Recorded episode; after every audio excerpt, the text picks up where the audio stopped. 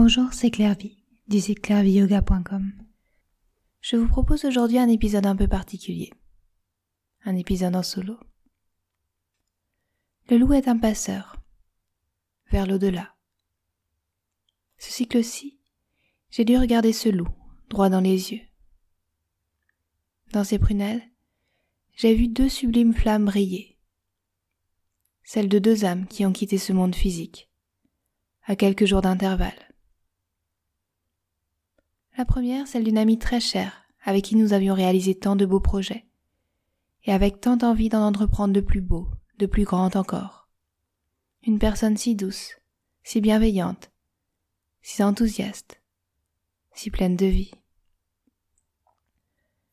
La seconde, une personne qui, sans le savoir je pense, m'a profondément inspiré dans mon envie d'explorer le yoga et de le transmettre avec cœur. Je la retrouverai un dimanche par mois, pendant quatre ans, lors de ma formation professorale de yoga. Et de son sourire émanait la joie d'être exactement là où il fallait. Le poème d'Alfred de Vigny, La mort du loup, qui rôde dans ma tête. Les mots cognaient pour sortir. Pour peut-être tenter de comprendre l'incompréhensible, dissiper les brumes d'un chagrin d'une amitié perdue trop tôt.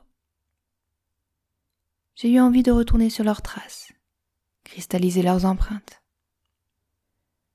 À la queue leu des souvenirs de notre rencontre, des moments partagés, et puis des réflexions pêle-mêle sur la mort, le grand après, le grand voyage, la grande épreuve. Et sur la vie et son sens, réussir à savoir s'émerveiller de la beauté du trivial, ou poursuivre ses rêves les plus fous. La vie est une chienne, la vie est une louve, Bon voyage, ma douce Laurence. Bon voyage, radieuse Catherine. Deux navigues voguent vers la voie lactée. La lumière de la lune pour guider leur navigation. Elles sont attendues. Tendre pensée pour ceux qui restent sur la rive et ont vu ces navires s'éloigner. Les larmes aux yeux, le cœur béant, l'esprit chagrin. Bon voyage. Si les hurlements du loup à la lune sont d'une beauté touchante, à mes oreilles, ce cycle l'inertie. Son cri aura la triste tonalité d'une longue plainte. Mon amie, Laurence, a quitté ce monde en début de cette sauvage et ainsi parfois cruelle lune du loup. Laurence était la cofondatrice de notre studio virtuel Yoga en live. Elle avait été aussi l'invitée d'un podcast dans lequel elle exprimait son amour du yoga. Nous avions commencé par échanger régulièrement par mail, alors qu'elle réfléchissait à se lancer dans une formation professorale de yoga. Nous discutions de la façon de concilier la transformation de sa discipline avec la vie familiale, une autre carrière professionnelle, et aussi la maladie. Un premier mail, reçu au tout début de l'été 2018. Puis nos échanges se sont faits plus intimes, tantôt profonds, tantôt légers. J'ai aimé suivre son parcours, au tout début de son enseignement. Je me souviens de sa joie lorsqu'elle a obtenu sa certification un an plus tard. Elle affirmait ainsi sur son site Obtenir la certification de professeur de yoga a été pour moi un acte de résilience face à la maladie. Sa décision de reprendre son travail en septembre suivant, dans un mi-temps ferme et définitif, me faisait réfléchir sur ma propre situation et mes propres envies. Son courage m'inspirait nous parlions du soulagement qui s'en est suivi, et aussi des peurs de se lancer, que je connaissais, et encore connais à ce jour que trop bien.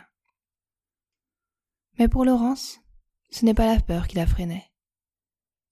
Lors de l'été qui a suivi, elle a préparé sa rentrée avec la création de son entreprise, Bulle de Yoga. Elle proposait deux cours dans son village et déjà quinze inscrits. Les choses se mettaient en place peu à peu. Ses élèves étaient conquis par son savoir et son yoga, unique, empreint de douceur, de poésie et de créativité, qui s'adapte aux pratiquants, qui évolue constamment. Sa cabane de yoga commençait aussi à être sollicitée par ses amis. Elle lui permettait d'accueillir des proches qui ont besoin d'un moment de détente, des personnes stressées, une jeune à la veille du bac. Quant à moi, à la fois je me retrouvais dans son parcours et puis, son dynamisme et sa motivation me faisaient rêver. Elle parlait de l'enseignement du yoga comme d'un support pour permettre de se dévoiler devant son entourage, comme jamais elle n'avait osé le faire. Ça résonnait en moi. Peu à peu, je me livrais de plus en plus et m'affirmais dans cette voie. Je m'ouvrais aux autres d'une façon que je n'aurais jamais osé évoquer il y a quelques années. Je me rendais compte que, petit à petit, le yoga m'aidait à former un tout cohérent. Corps, esprit, âme. Et aussi par rapport à la façon dont je me présentais au monde. Tout s'alignait. Quelques années plus tard, c'est encore elle aussi qui m'a inspiré à suivre ses rêves lorsqu'elle a fait le choix courageux et affirmé de prendre une disponibilité là où elle travaillait pour se consacrer à ses passions, le yoga et l'art textile.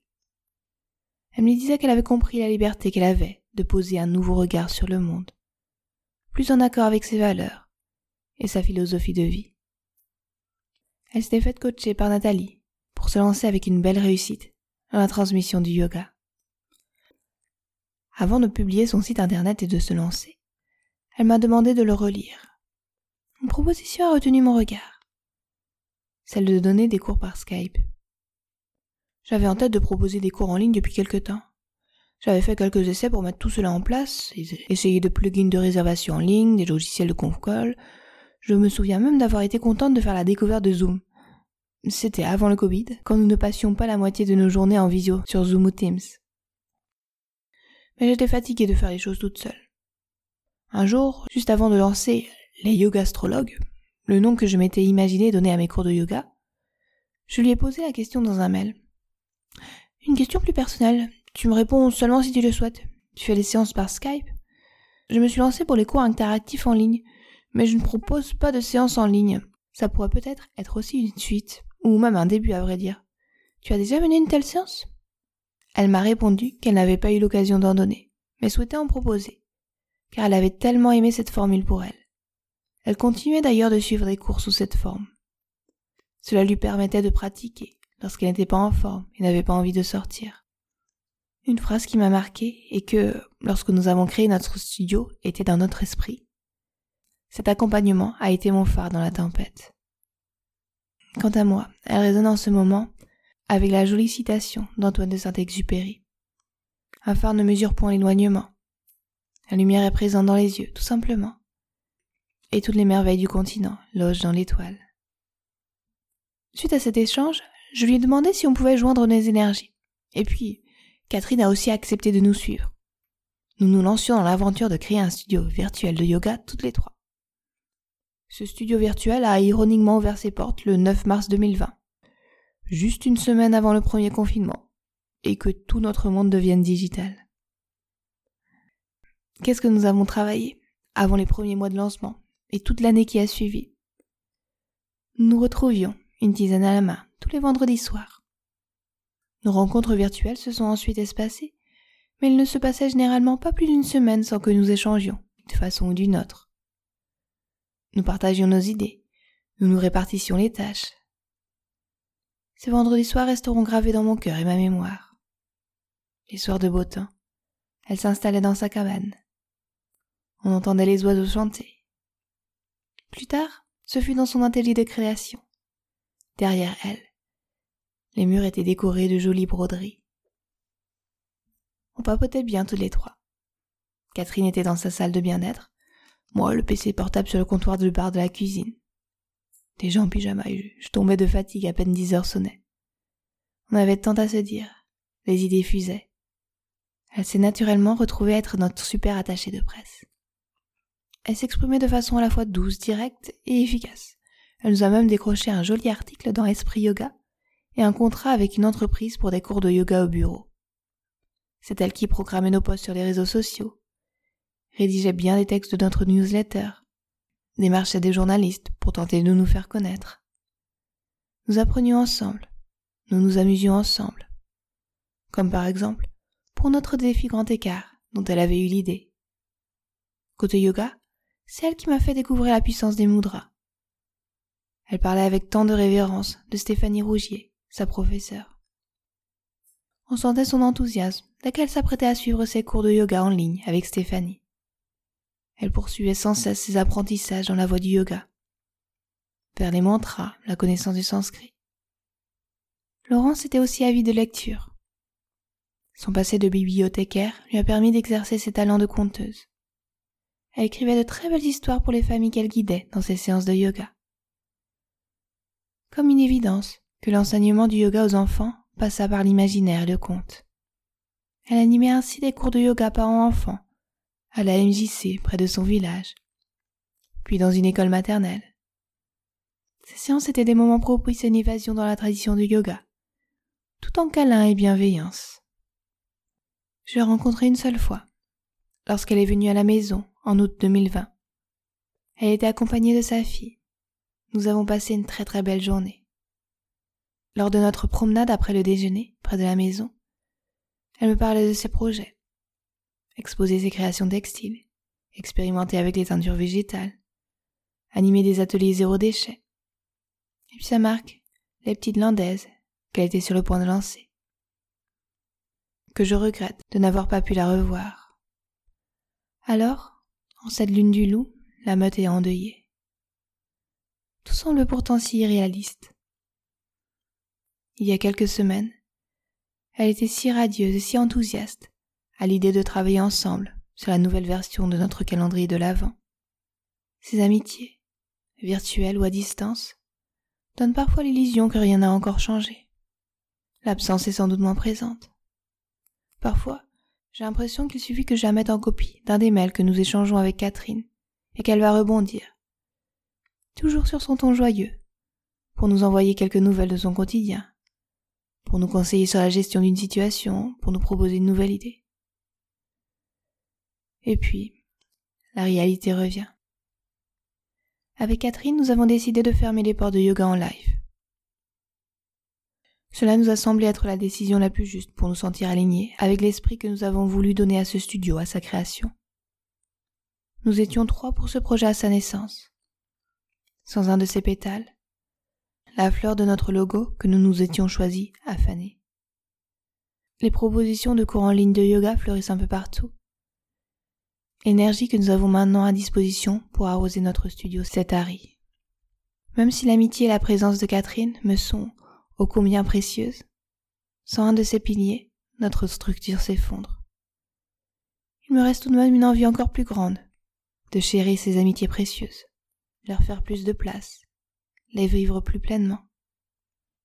Il est rare et précieux de rencontrer des personnes qui partagent à ce point vos rêves, ces personnes qui osent suivre leur aspiration, tout en gardant les pieds sur terre et comprennent vos peurs et vos doutes. De Laurence, je garderai tendrement des souvenirs et des valeurs qui me guideront dans les moments de doute et de peine. Un courage à toute épreuve, une maman aimante et attentionnée, me revient à l'esprit un poétique rituel de lune rose où sa fille et elle avaient participé, nous vit toutes les deux dans un plaid, une pratiquante authentique et dédiée de yoga. De la douceur, de la bienveillance, de la générosité, et surtout, surtout, un formidable amour de la vie. Une autre étoile. Aussi, à la toute fin de l'année, j'ai lu, via une publication sur les réseaux sociaux, qu'une autre personne qui a compté dans mes aspirations de yogini s'en est allée. Une formidable femme, avec qui j'ai suivi ma formation professorale de yoga à Chotika, l'école de Florent le Boucher. Elle aussi avait suivi ses rêves lorsqu'en 2015, elle a créé son école de yoga en plein cœur de Toulouse, Muna Yoga. Je garde dans le cœur l'image d'une personne bienveillante, passionnée, intelligente, attentive. Je suis infiniment reconnaissante à Stéphanie de m'avoir appelé pour me raconter son passage dans l'au-delà. Ces mots ont apaisé la nouvelle brutale de son décès. Elle m'a appris les circonstances de son départ. Un moment préparé, serein, accompagné de chants et dans l'amour de ses proches.